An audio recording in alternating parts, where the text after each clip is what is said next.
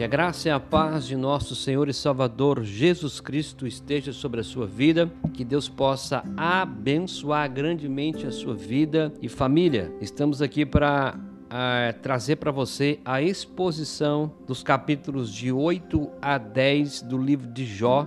Nesse tempo que estamos vivendo de pandemia, e há um conceito do sofrimento. Eu gostaria de compartilhar com você, irmão da nossa igreja, amigo e amiga. Espero que esse sermão possa edificar e abençoar a sua vida. Eu gostaria, em primeiro lugar, colocar aqui o contexto do livro de Jó, para você se inteirar bem. O livro de Jó, nós vamos encontrar que a mensagem que você tem no livro é: as provações e sofrimento às vezes nos sobre sobrevém para nossa instrução, nem sempre para castigo ok? Há, há, opiniões de diversos autores famosos com respeito ao livro de Jó. Nós vamos encontrar que o livro de Jó é um livro notável nas Sagradas Escrituras. Tenson, ele diz que é o maior poema das antigas e modernas literaturas. Lutero diz que é o mais magnífico e sublime entre os demais livros das Sagradas Escrituras. O Carley, ele diz o seguinte: Eu acho em Jó uma das maiores coisas jamais escritas por uma pena.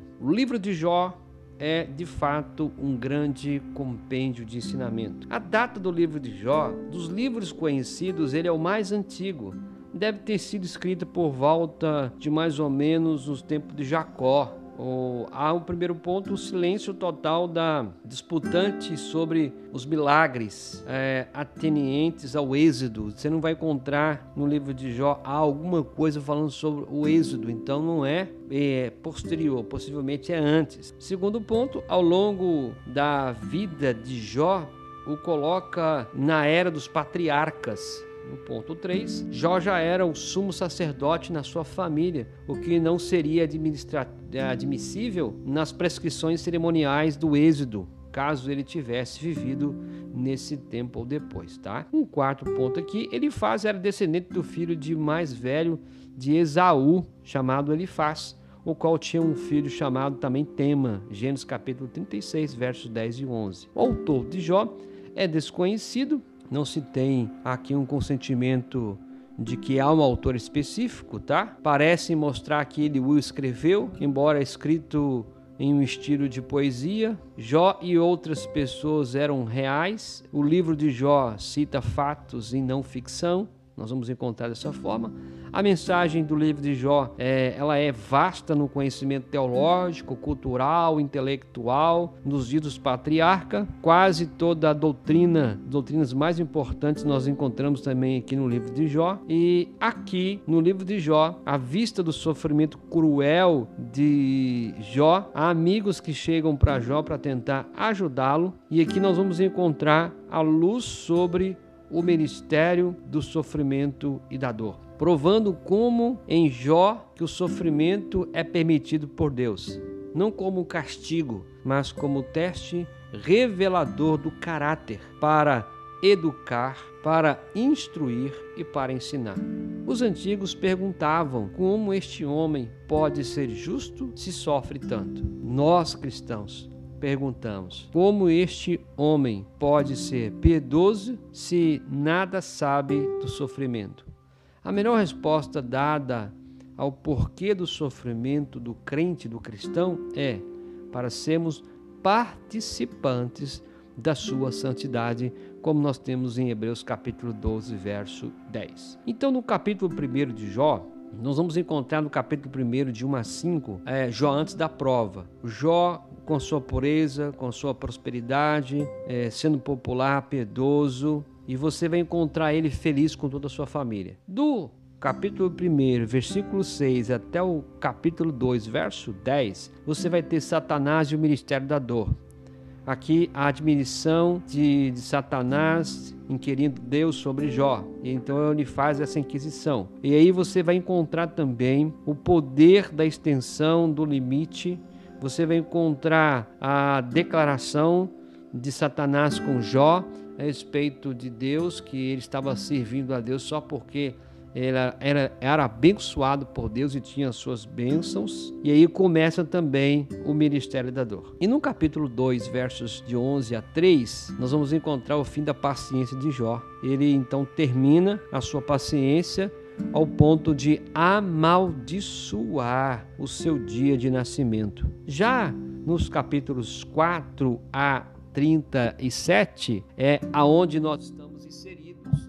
No capítulo 4 a 37 é aonde nós estamos inseridos, aonde nós vamos encontrar Jó com seus amigos, esse discurso que nós aqui encontramos bom? É onde estamos inseridos. E aqui do capítulo 38 ao 41, você vai ter o Jeová e o ministério do sofrimento. Aí Deus entra em cena na conversa com Jó.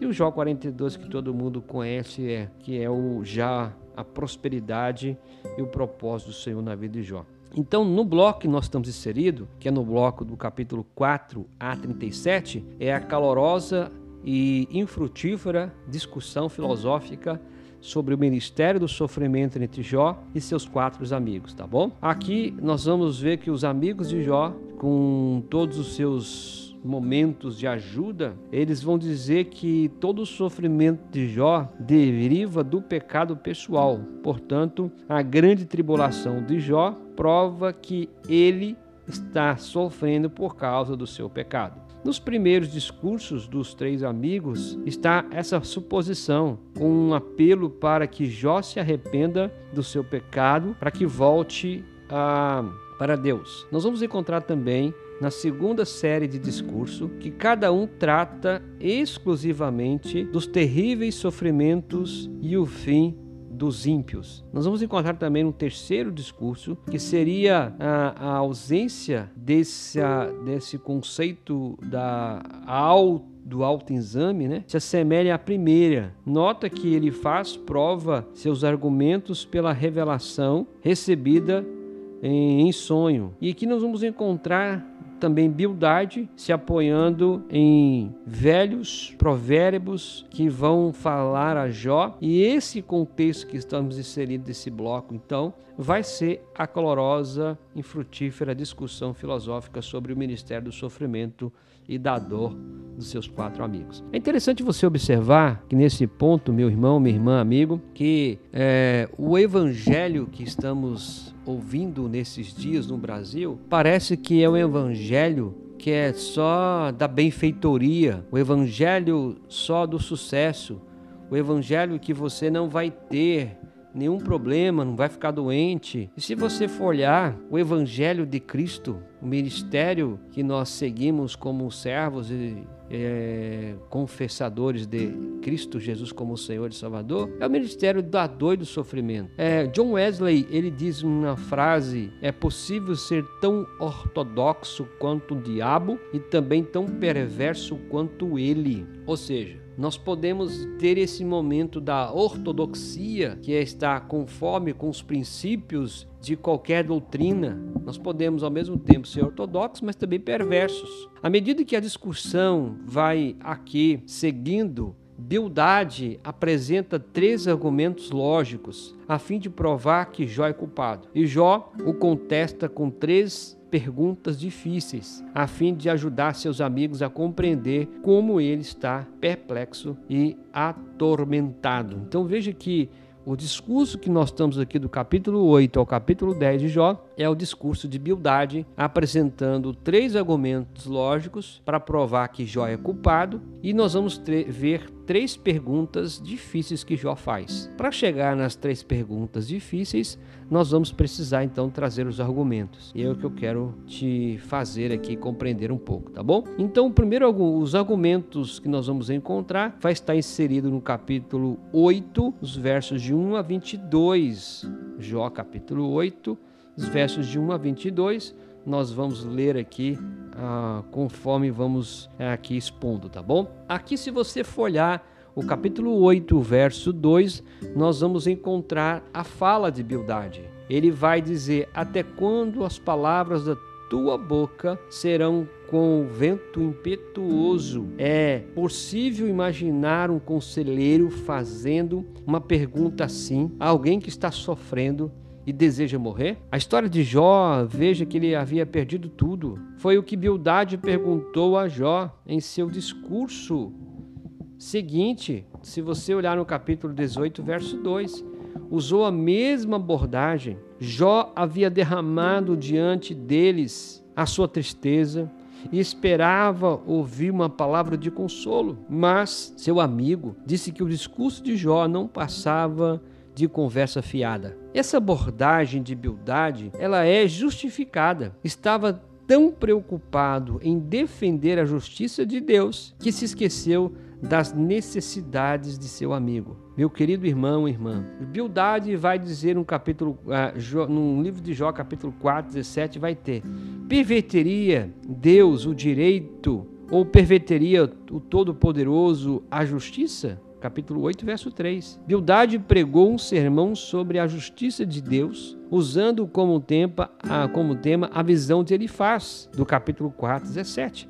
Seria porventura o mortal justo diante de Deus? Então, em sua defesa da justiça de Deus, Bildade apresenta três argumentos lógicos. O primeiro, que se encontra dos versículos de 1 a 7. Jó, capítulo 8, versos de 1 a 7, gostaria de ler para você. Diz o texto: Então respondeu Bildade, o suíta: Até quando falará tais coisas? E até quando as palavras da tua boca serão qual vento impetuoso? Perverteria Deus o direito ou perverteria o Todo-Poderoso a justiça? Se teus filhos pecaram contra ele, também ele os lançou no poder da sua transgressão. Veja o argumento, verso 5: Mas se te buscares a Deus e ao Todo-Poderoso, pedires misericórdia, se fores puro e reto, ele sem demora despertará em teu favor e restaurará a justiça da tua morada. O teu primeiro estado, na verdade, terá sido pequeno, mas o teu último crescerá sobremaneira. É interessante você observar que o primeiro argumento que Bildade vai fazer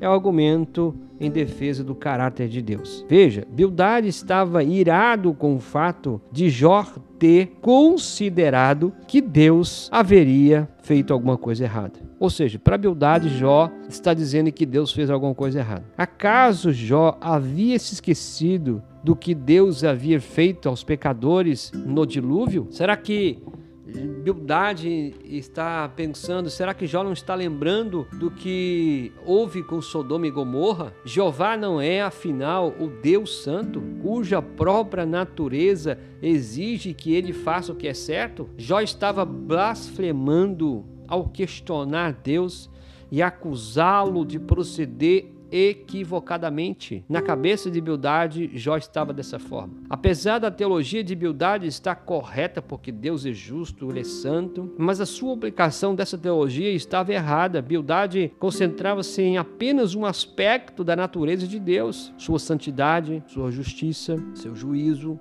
mas deixando de lado seu amor, sua misericórdia, sua bondade. Sem dúvida, Deus é luz, como diz lá em 1 João 1, 5, mas nós não devemos nos esquecer que também Deus é amor. João, 1 João 4, 8 e 16. Seu amor é santo e a sua santidade é exercida em amor, mesmo quando ele julga o pecado e julga o pecador. Como é possível então conciliar esses dois atributos de Deus. Isso acontece na cruz. Quando Jesus morreu pelos seus pecados, pelos meus pecados no mundo, a retidão de Deus foi justificada, pois o pecado foi julgado. Porém, o amor de Deus também foi demonstrado, pois ofereceu ao mundo Salvador no Calvário, Deus é justo e o justificador, Romanos capítulo 3, 24 a 26. De acordo com a lei de Deus, a alma que pecar, essa morrerá. Ezequiel 18, 4 e 20. E Deus obedeceu a sua própria lei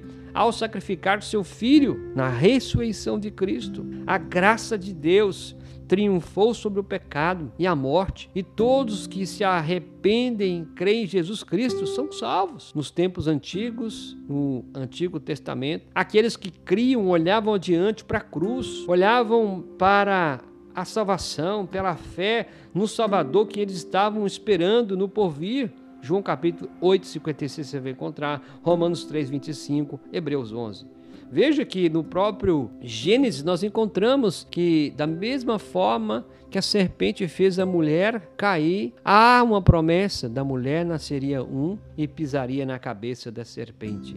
Então, essa salvação, esse Salvador, os nossos irmãos na antiga já estavam esperando, já estavam ansiosos por isso. Portanto, Deus havia perdoado os seus pecados em Cristo Jesus, mesmo se Jó tivesse pecado contra Deus de algum modo mais grave, Deus teria tratado seu filho com base em sua graça e misericórdia e não de acordo só com a sua justiça. Quando confessamos nossos pecados, Deus nos perdoa, pois ele é fiel à sua promessa e justo para com, os com seu filho que morreu por esses pecados, como diz 1 de João 1, 9. Então, Bildade está defendendo o caráter de Deus, levando a sua parte de justiça, de santidade. Jó deve ter sentido uma dor profunda quando Bildade lhe disse que seus filhos haviam pecado, haviam morrido porque haviam pecado. Se você olhar no versículo 4, você vai encontrar. É prova que Bildade acreditasse estar animando Jó. Eu acho que nesse ponto Bildade estava achando que estava animando Jó. Por exemplo, olha Jó, talvez você tenha sido é, não morreu ainda, talvez você não morreu ainda, Jó, porque ainda há uma possibilidade para você. Deixa eu parafrasear para você entender. Talvez não tenha sido morto por causa de suas transgressões, Jó, mas sim porque eles próprios viviam em pecado. Não há nada que eles possam fazer agora, mas você ainda pode tomar uma providência portanto se apressa. Ou seja, Bildade está dizendo para ele: Jó, se seus filhos morreram, porque de fato havia culpa, você não pode fazer mais nada. Mas você ainda, Jó, está vivo. Se apresse, se arrependa, veja o que está errado, porque há uma oportunidade para você. Então, o apelo de Bildade, nos versículos 5 a 7, é um outro reflexo da filosofia de Satanás. Você diz que não pecou, não é, é isso, Jó? Então rogue a Deus que restaure sua prosperidade. Se sua vida estivesse em ordem diante de Deus, Ele fará grandes coisas por você. Acaso a prosperidade não é melhor do que o sofrimento, Jó? Ou seja, Bildade está dizendo, Jó, então se você está dizendo que não pecou, então fala para Deus. Fala para Deus que ele vai te restaurar. Foi a mesma coisa que o diabo falou para Deus, né? O que Bildade não sabia que posteriormente suas palavras se cumpririam e Jó ainda mais seria próspero do que no começo. Porém, no final, a oração de Jó seria por Bildade, pelos outros e pois a vida deles não estavam em ordem diante de Deus. Quando você vai lá em Jó, capítulo 42, versos de 7 a 13, você vai encontrar Deus falando para que eles pudessem trazer o sacrifício e que o seu servo Jó a, iria fazer o sacrifício e iria orar por eles. Se eles não fizessem, Deus haveria de tratá-los segundo o seu pecado. Então veja que a sorte de Jó nesse contexto muda. Então o primeiro argumento que a Bildade vai fazer é defender o caráter de Deus no que tange a sua santidade e a sua justiça, tá bom? O segundo argumento é o a sabedoria do passado. Os versos de 8 a 10 do capítulo 8, nós vamos encontrar assim: Pois eu te peço, pergunta agora às gerações passadas e atenta para a experiência de seus pais porque nós somos de ontem e nada sabemos, porquanto nossos dias sobre a terra são como a sombra. Porventura não te ensinaram os pais? Não haverão de falar-te e do próprio entendimento não proferirão essas palavras? Aqui o segundo argumento que Bildade vai usar é a sabedoria do passado. Veja, é, se você for olhar, ele faz, baseou seu raciocínio na observação e na experiência, mas como um homem tradicionalista, Bildade foi procurar sua sabedoria no passado. Então, como bom tradicionalista, ele foi procurar então a sabedoria no passado. Sua pergunta-chave é: o que os antigos têm a dizer sobre isso? Bildade agora vai tentar fazer com que Jó olhe para o passado e veja o que que o passado, a sabedoria dos antigos pode ajudar. Por certo, podemos aprender com o passado. Nas palavras de Jorge, ele diz: aqueles que não se lembram do passado estão condenados a repeti-lo. Porém, meus irmãos, o passado deve ser um leme que nos conduz e não uma âncora que nos prende. Tem muita gente vivendo o passado ainda hoje, porque colocou a âncora. E ainda tem um filósofo chamado Alfred North, ele diz: pela maneira que o passado perece é que se constrói o futuro. Veja, o fato de algo que foi dito ou escrito há muitos anos não garante de modo algum que seja certo. Quando você vai olhar literaturas clássicas, né, o Dr. Robert Hutchins, ele é um editor de coletânea e nesse processo desse compêndio dos seus livros, ele coloca da seguinte forma um comentário. Ele escreveu um prefácio dizendo: num diálogo que se estende por mais de 25 séculos, aparecem todos os tipos de dogmas e de pontos de vistas. Aí estão os grandes erros, bem como os grandes acertos e verdades. Tradição e tradicionalismo são duas coisas bem diferentes. O historiador chamado Gereslov e Perding ele expressa essa distinção de modo bem claro e bem objetivo. Ele diz que tradição é a fé viva daqueles que já morreram e tradicionalismo é a fé morta daqueles que estão vivos. Para Bildade, o passado era um estacionamento. Vejo que Bildade está pensando que o passado era algo que era estacionado, é como se colocasse a âncora ali e ficasse parado. Mas se você for olhar a Bíblia, para Deus, o passado é uma plataforma de lançamento para o futuro. Por exemplo, Paulo vai dizer que uma coisa eu faço, me esquecendo das coisas que para trás ficam, me avanço. Ele não ficou preso. E aqui nós vamos encontrar que Bildade, ele entende que o passado é um estacionamento, é uma âncora. Mas Deus não quer que nós fiquemos no passado. O passado é uma plataforma que você aprende, aprendeu e vai para o futuro. Então permanecemos com os antigos para que possamos caminhar com ele,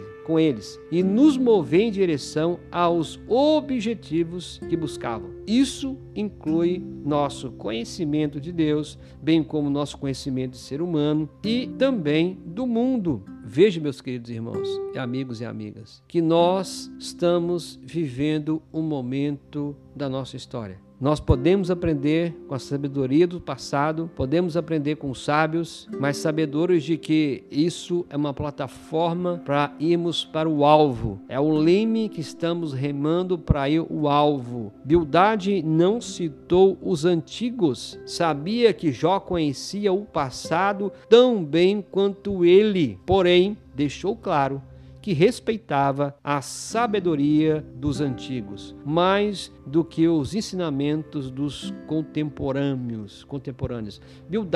Ele sabia que o que mais valia para ele era o passado e os sábios antigos. A sabedoria dos novos não estavam valendo. E se nós formos olhar, a sabedoria acumulada ao longo das eras certamente era mais valiosa do que as palavras de pessoas que nasceram ontem. Esse é o conceito para a habilidade. O que vale é a sabedoria acumulada ao longo do tempo. Os que nasceram ontem não podem contribuir. É isso que Bildade está dizendo para Jó. Jó, o que vale aos antigos. O que vale é a experiência do passado. Você nasceu ontem, você não sabe. Admita o seu erro. A vida, meu irmão, irmã, amigo e amiga, é curta demais para aprendermos tudo o que elas que ela pode nos ensinar. Somos sombras, somos passageiros, de modo que o melhor a fazer é aprender a sabedoria enquanto temos a oportunidade. Esse foi o segundo argumento que Bildade usou para mostrar Jó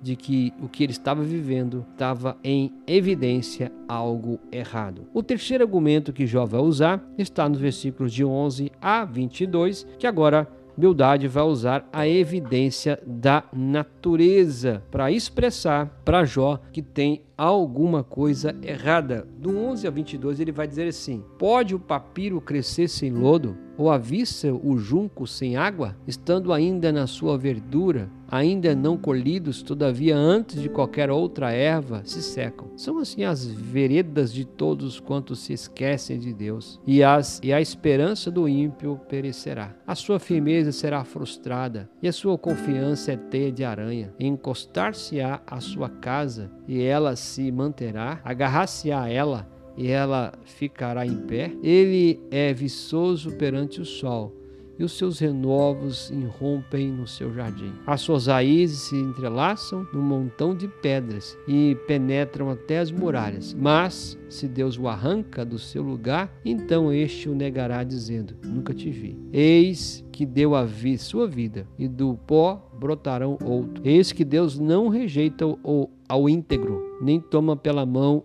os malfeitores. Ele te encherá a boca de riso e os teus lábios de júbilo. Teus aborrecedores se vestirão de ignomínia e a tenda dos perversos não subsistirá. Aqui nós encontramos o terceiro argumento que Bildade vai dizer para Jó, que é a evidência da natureza. Siga comigo. É possível que em seu poema sobre a sabedoria Bildade tenha resumido alguns dos dizeres antigos, argumentos em favor de uma lei de causa e efeito. Aqui, Bildade vai mostrar para Jó que existe uma causa e existe um efeito. É interessante você observar que toda causa vai gerar um efeito. É essa que ideia que Bildade quer trazer. Então veja comigo se essa lei se aplica à natureza, por que não vale também para a vida humana? Se há uma causa e um efeito na natureza, então isso também pode valer para a vida do ser humano. Essa que é a ideia do argumento de Bildade. Então vejamos. Vamos considerar, por exemplo, o papiro, uma planta que murcha se não tiver água. Ele vai dizer no versículo 11 a 13. Ou seja, ele está dizendo: pode o papiro crescer sem lodo?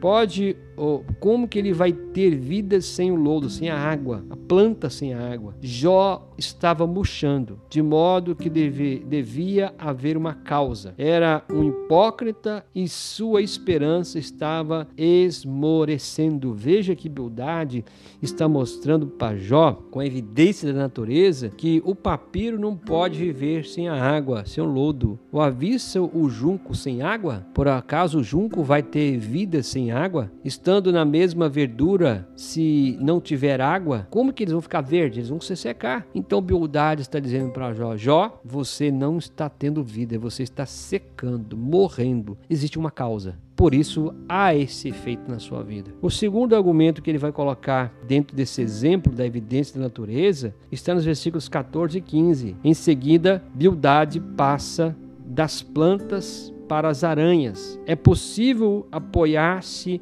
na teia de uma aranha e ser sustentado por seus fios? Bildade usa essa expressão. Jó, você pode se agarrar à teia de aranha e ela te sustentar? Em outras palavras, claro que não. Por mais certo que alguém esteja de que isso é possível, a teia se romperá, Jó. A convicção de Jó também era assim. Em seu tempo, ela se romperia e ele cairia. Bildade está dizendo para Jó: Jó, até quando você vai acreditar que o que você está dizendo vai te sustentar? Você está se apoiando numa teia de aranha. A qualquer momento ela vai se romper e você vai cair. Esse é o argumento que Bildade está mostrando para Jó. E o terceiro momento que ele coloca aqui de exemplo é o exemplo do jardim, dos versículos que você vai encontrar aí do 16 ao 22. Ele usa então primeiro do papiro com o junco, depois ele vai usar a teia de aranha e terceiro ele vai usar a figura do jardim.